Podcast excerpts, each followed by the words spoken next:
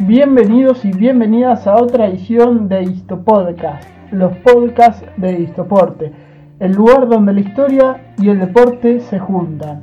En esta edición les traeremos el gran revelador de los secretos de los significados de los nombres de clubes alemanes. ¿Por qué los clubes alemanes se asemejan en, en sus nombres? ¿Qué significa que un equipo se llama Borussia, qué significan los números que preceden el nombre o anteceden al mismo.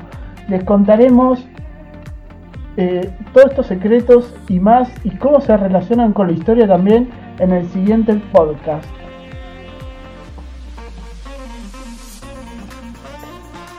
Comenzaremos desgranando parte por parte los nombres de los clubes, empezando de atrás y terminando en la parte anterior o que antecede a su sustantivo propio. Por ejemplo, vamos a agarrar el nombre del famoso Borussia Dortmund cuyo eh, cuya concepción completa del mismo es BB Borussia Dortmund 09B. ¿Qué significa toda esta conjunción? Bueno, empezamos de atrás adelante como mencioné anteriormente y, damos inicio al podcast. E.B, E.B, que aparece en todos los clubes eh, alemanes, significa, es la abreviación de Einheit Asgener Verein, que significa en español club registrado. Algo así como en los clubes de la de habla hispana, eh, SA. Es la sociedad anónima. Como sabemos, no pueden ser sociedades anónimas en Alemania porque hay una ley que no lo permite y es la ley del 51%. ¿Qué significa este, esta ley? Significa que los clubes en Alemania siguen a mano de los socios, es un intermedio entre eh, la situación que se vive en Argentina y que se vive en las grandes ligas. Bueno, los clubes siguen a mano de sus socios, pero solamente en un 51% de las acciones son empresas, eh, pero los dueños mayoritarios son los socios y no se puede tomar una decisión eh, sin su consentimiento.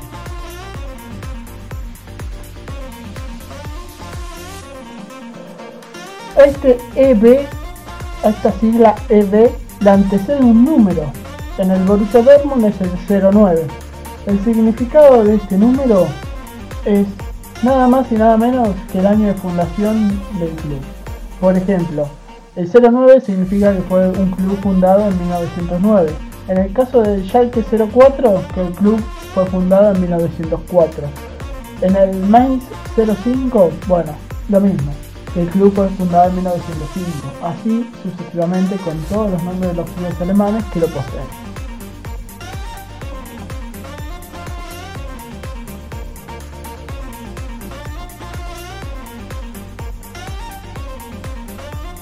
Anteriormente al número aparece la ubicación geográfica del club, en este caso Dortmund.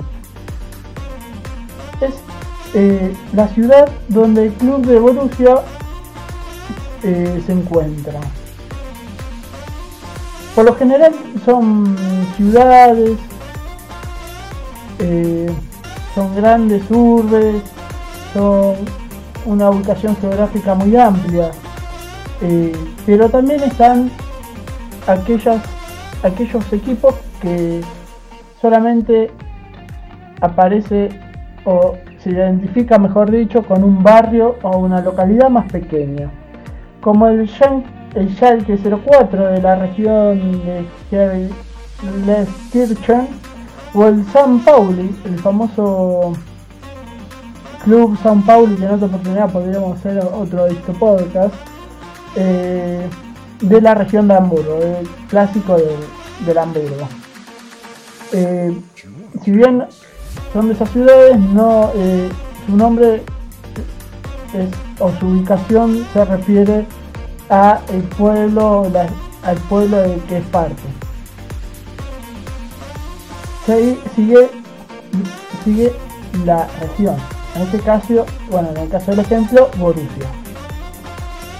Borussia que vamos a ir, eh, nos vamos a abarcar más al final del podcast un poco más profundamente acerca de este tema, pero es la región histórica a la que pertenece la ciudad del club. Es, eh, por lo general eh, remiten a nombres latinos de ciudades fundadas, de regiones, mejor dicho, fundadas a fines del siglo XVIII, principios del siglo XIX, hasta el siglo XX. De esa manera, bueno, por ese motivo se las nombra con un nombre latino, como el caso de Borussia o Bayer, Bayer de la región de Baviera. Bueno, allá al final del podcast vamos a, a entrar un poco más en detalle sobre este, este apartado muy interesante, al cual vamos a relacionar históricamente.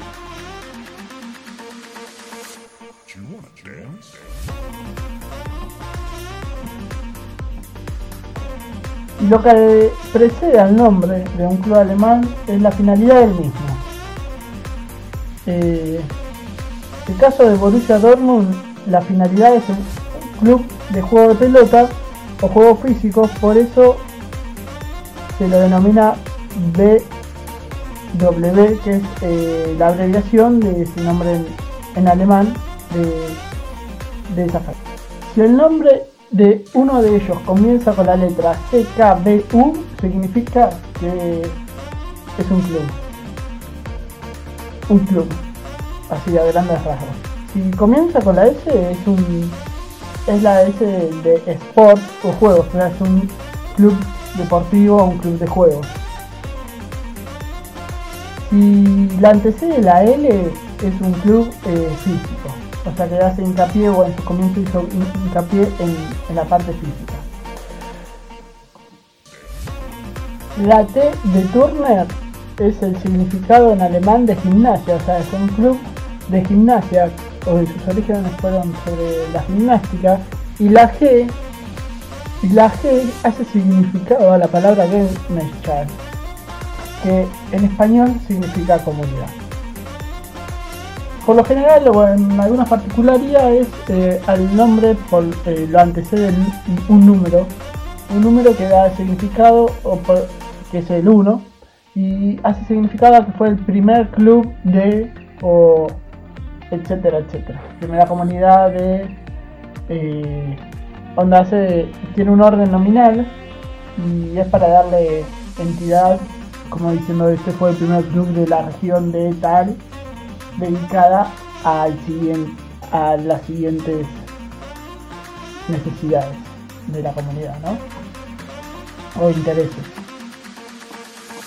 Bueno, ahora entraremos un poco más acerca de la historia de por qué eh, o el significado que tiene esta región histórica a la hora de, nombrar a, los clubes y por qué es tan importante. Como ya mencionamos, esa parte sustantivo propio del club hace parte, hace referencia, mejor dicho, a la región histórica a la que el mismo pertenece. Y por lo general es utilizado como el apodo o el nombre a grandes rasgos del, equipo. Esto vamos a seguir con el ejemplo de Borussia, que Borussia, que proviene del latín Prusia, un antiguo reino que se extendió en las partes de las actuales Polonia, Lituania, Alemania, Francia y llegó hasta Rusia. Fue en el siglo XVIII en el cual esta región se convirtió en una gran potencia de la mano de Federico I, apodado el Rey Sargento por su militarismo, y su hijo Federico II, el Grande, ya que sus ideas ilustradas y expansión del reino logró la unificación de la Confederación Alemana, Germánica. Eh, por eso es tan importante y tiene un papel tan central en la historia del reino de Prusia. Eh, por este motivo también eh, los alemanes mediante clubes como que se intentan sentir identificados con una región histórica. Para hacer, bueno, a mediados del siglo XIX, Alemania era un estado conglomerado de 39 espacios o regiones independientes entre sí, las cuales, si bien conformaban la Confederación Germánica, tenían muchas diferencias y lo único en común era su sistema económico. Para tener una idea, geográficamente el reino de Prusia estaba ubicado en la zona norte, ocupaba todo el norte alemán y el mismo entró en guerra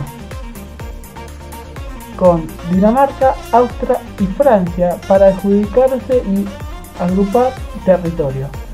De esta manera lograr eh, ser más potente de lo que era y a la hora de generar la conformación de la unificación, ser quien tenía el poder sobre ella. Fue en 1864 cuando la primera guerra sucedió frente a los daneses en la guerra de los ducados. Prusia para este momento se alió con Austria, el cual era su mayor rival. Los dos competían por ver cuál de las dos regiones eh, lograba dominar eh, la unificación alemana. Eh, con la victoria, el reino pruso consiguió los territorios de Schleswig y Holstein. Dos años más tarde enfrentó a su ex aliado Austria en la batalla de Sadova. Esta relación pujante de poder que ambos reinos tenían para liderar la unificación de los estados alemanes trajo esta batalla. Austria quería tomar la posta y liderarlos eh, bajo la dominación de la Gran Alemania, excluyendo a Prusia de la misma. Y Prusia eh, quería hacer exactamente lo mismo, uniendo a la Confederación bajo su hegemonía y excluyendo a los austríacos en lo que se llamó la Pequeña Alemania, que fue la que terminó imponiéndose ante la idea de la concepción política austríaca. Cuatro años más tarde, en 1871, mejor dicho, cinco años más tarde, se realizó la guerra franco-prusiana, en la cual este último reino, el alemán, el pruso, logra la victoria y le recupera para recuperado para sí mismo el territorio de Alsacia y Lorena.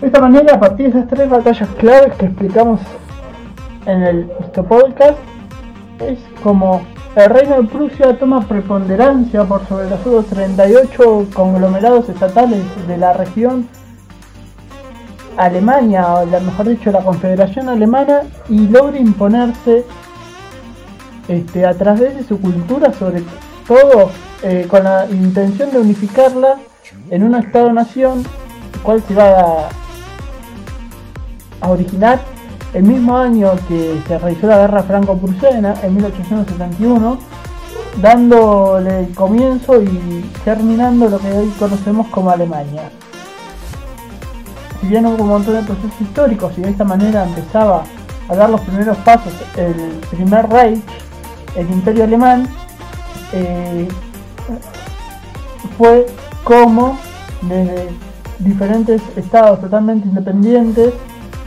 un reino, una región, logró la unificación del resto. Y es por este motivo que hay muchos clubes, sobre todo, que intentan identificarse y apropiarse de su historia. Bueno, hasta acá fue la nueva etapa, el nuevo Isto Podcast de Istoporte.